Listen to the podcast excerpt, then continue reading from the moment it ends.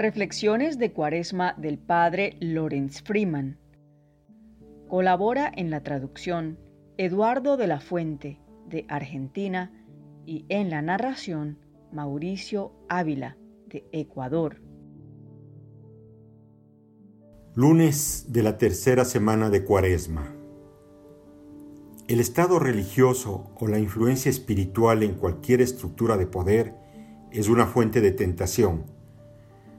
La mayor parte del lado oscuro de la historia del cristianismo, desde el edicto de Milán en el año 313 después de Cristo, cuando el imperio dejó de perseguir a los seguidores de Jesús, puede ser atribuida a la tentación de poder.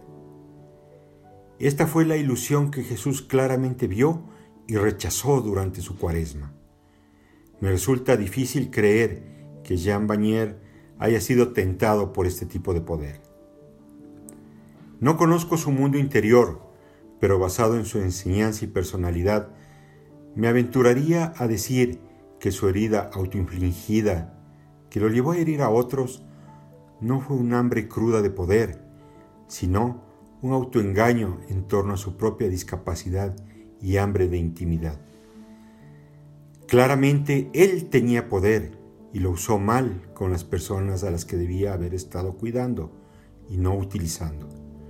Pero supongo no fue impulsado por el deseo de poder o fama. Estaba más cerca de lo que él a menudo hablaba, debilidad y desventajas. Cuando no se reconocen estas, se convierten en fuerzas oscuras. ¿Pero esto hace alguna diferencia? Lo que importa para aquellos a quienes lastimó no fue su motivación, sino las consecuencias que sufrieron y la atención que ahora reciben. No estoy seguro, pero es incómodo para cualquiera reflexionar y hacerlo bien. Pero tratar de entenderlo no ayuda a corregir los errores que cometemos sobre el importante significado de la santidad. Toda religión propone la idea de santidad, iluminación, el estado liberado de los individuos que se han sumergido más plenamente en los procesos de transformación humana.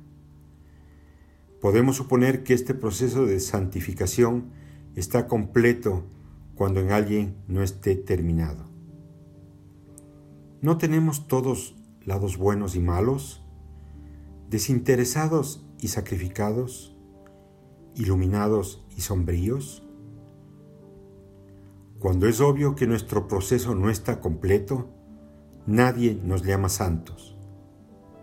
Si estamos más avanzados, la gente puede llegar a la conclusión de que hemos llegado y luego sube otro pedestal y nuestra arcilla humana se reutiliza para ser un santo de yeso.